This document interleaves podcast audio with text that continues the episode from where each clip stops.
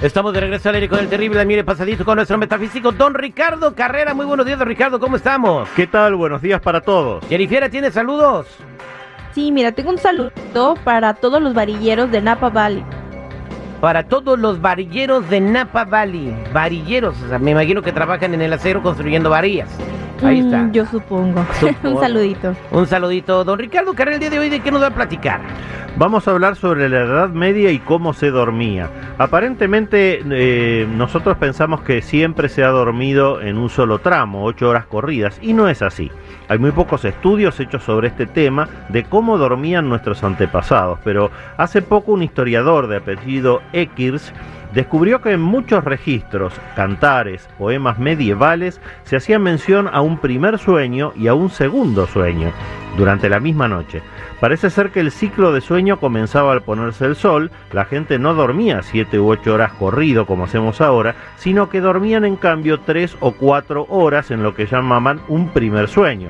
Se despertaban alrededor de la medianoche y ahí desarrollaban todo tipo de actividades. Por ejemplo, rezar, comer, reunirse para conversar, tener relaciones sexuales o incluso trabajar por alrededor de dos horas. Y después volvían a dormir otras tres o cuatro horas más hasta el amanecer. Esto funcionó muy bien durante miles de años y en todas las civilizaciones del mundo, hasta que a mediados del siglo XIX se inventó la iluminación artificial, primero a gas y después eléctrica, y cambió ese modo de dormir para siempre. ¿Por qué? Porque ya no era necesario ir a dormir al ponerse el sol. Habiendo luz artificial, podían entonces quedarse despiertos más tiempo y dormir más tarde, pero el horario para levantarse era el mismo al amanecer, porque había que comenzar a trabajar en la era industrial, o sea, en las fábricas. Entonces, al acostarse más tarde, pero tener que levantarse igualmente al amanecer, tuvieron que eliminar ese periodo de dos o tres horas despiertos a la medianoche y dormir de corrido como todavía lo seguimos haciendo. Saber esto nos ayuda a todos los que nos despertamos a veces durante la noche. Tenemos que saber que eso no es raro ni anormal, sino que es la consecuencia de miles de años de haber dormido, no de corrido, sino en dos tramos. Y debemos hacerle caso siempre a nuestro reloj interno, a nuestro biorritmo o ritmo de vida. Por eso cuando nos desvelemos, aprovechemos ese tiempo para hacer algo, hasta que nuestro mismo cuerpo nos pida volver nuevamente a dormir. Repito, no conviene ir en contra de las necesidades de nuestro mismo cuerpo y tenemos que como nos pida. Debemos comer cuando tenemos hambre, beber cuando tenemos sed y ahora ya sabemos esto. También debemos dormir cuando y cómo nuestro mismo cuerpo nos pida, terrible. Oiga, do- eh, don Ricardo Carrera, usualmente toda la gente se despierta a las 3 de la mañana o 2 de la mañana. Bueno, acá estamos, acá acabamos de analizar la causa de eso. El biorritmo de cada persona hace que en ese momento tengan que despertarse y si se despiertan, lo mejor es que respeten eso. Simplemente tengan alguna actividad prevista. Si quieren volver a, a dormirse rápido, puede ser leer, por ejemplo, como para volver a tranquilizarse. Y en media hora o una hora de lectura, cuando les tome sueño, ahí O si recién estás volver a casado, dormir. mata la rata un ratito, ¿no? A ¿cómo las no? 2 de la mañana. Bueno, Claro pero por sí. ejemplo, yo que No me- hay horario para eso. Y que yo me dormí, o- oiga. Ay, ¿de qué te ríes, es que no nada, un meme que me salió ahí. Ah, qué bárbaro. Ah, ¿por Ya qué te ves cómo reíste, eres. Jennifer? Dinos la verdad. Oye, este, vámonos a la línea telefónica al 8667-945099.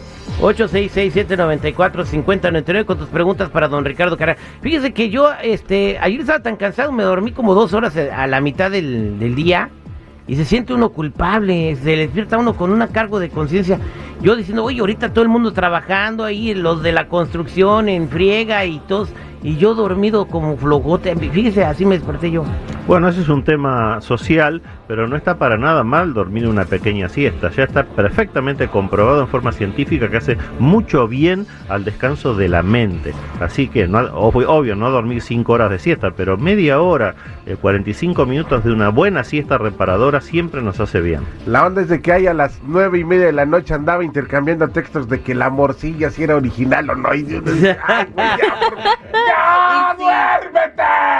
Vámonos a la línea. No, pues que el tapicero fue a comprar morcilla pirata, güey. Va a comprar chorizo de, de ese de Toluca y se lo vendieron como morcilla, don Ricardo. Ay, Dios mío. Vámonos con Yolanda, que tiene una pregunta. Yolanda, este, que tiene una pregunta tenebrosa. Yolanda, buenos días, ¿cómo estás? Buenos días, aquí, pues superando un poquito lo de mi esposo. Eh, perdiste a tu marido, lamentamos mucho. ¿Cuándo falleció tu marido? Ah, el 5 de enero. 5 de enero, es reciente. ¿Y qué fue, no sabes? Ah, fue este, o como él estaba en diálisis, se le complicó y tuvo problemas. Oh, qué, qué, qué lamentable, ¿no? Este, de verdad sentimos mucho tu pérdida y esperemos que esté en un mejor lugar. ¿Cuál es tu pregunta para don Ricardo? Ah, sí, mire, hace como un año y medio más o menos él estuvo, por su situación de su enfermedad, se quedaba a dormir en la sala porque en el cuarto decía que se sentía como desesperado. Y como había perdido casi totalmente la vista, él pues no miró nada, pero dice que escuchaba como la risa de una mujer o que a veces le tocaban los pies o que le jalaban la cobija. Y él escuchaba siempre el programa y me decía que quería preguntar sobre qué era eso, que si había alguna alguna persona de su familia o algo otra cosa que fuera. Sí, Yolanda, efectivamente eh, ya estaban empezando a prepararlo para la partida. Dentro de lo malo que es que un ser querido fallezca, lo bueno de que se pueda prever que el fallecimiento va a venir por este tipo de enfermedades, como lo que le ha pasado, que ha tenido un problema renal, eh, lo bueno es que nos podemos preparar. No es lo mismo que un accidente o que una muerte súbita. Al prepararnos, eso quiere decir que desde el plano espiritual vienen nuestros ancestros, nuestros ángeles de la guarda, nuestros maestros, nuestros seres de luz, a ayudarnos a partir. Y seguramente eso es lo que tu marido empezó a sentir hace un año. Pero quédate tranquila porque estoy viendo en esta lectura que era muy buena persona, que era una persona que tenía un corazón de oro y sin duda él ya se ha elevado. Así que no hay ningún peligro para que él se pueda quedar enganchado con este plano físico. Por todas sus cualidades morales y espirituales, él ya ha partido. Ese tiene que ser el consuelo que te quede. Recuérdalo como él era en vida cuando ustedes se amaban tanto, pero suéltalo, déjalo partir, ora por él, pero recordándole siempre que ya no pertenece a este plano. Quédate tranquila, él ya partió.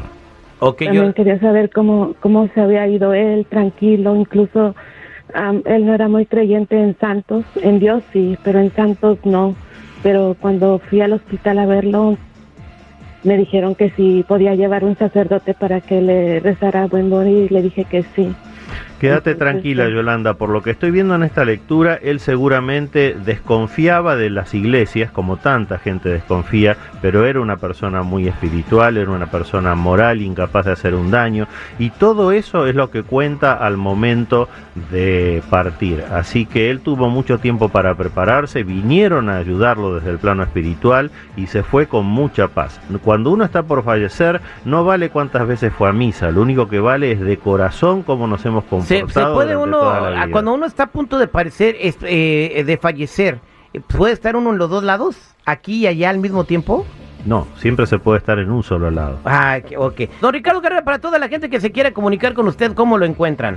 Los que necesiten una consulta en privado conmigo me ubican en el 626-554-0300. Nuevamente, 626-554-0300 o en todas las redes sociales como Metafísico Ricardo Carrera. Muchas gracias, don Ricardo Carrera, para toda la gente que está en espera, para Erika, para Lisandra, para María, para Esmeralda, Manuel, Emilio y Marcela. Gracias, ahorita les contestamos a todos con mucho gusto, fuera del aire.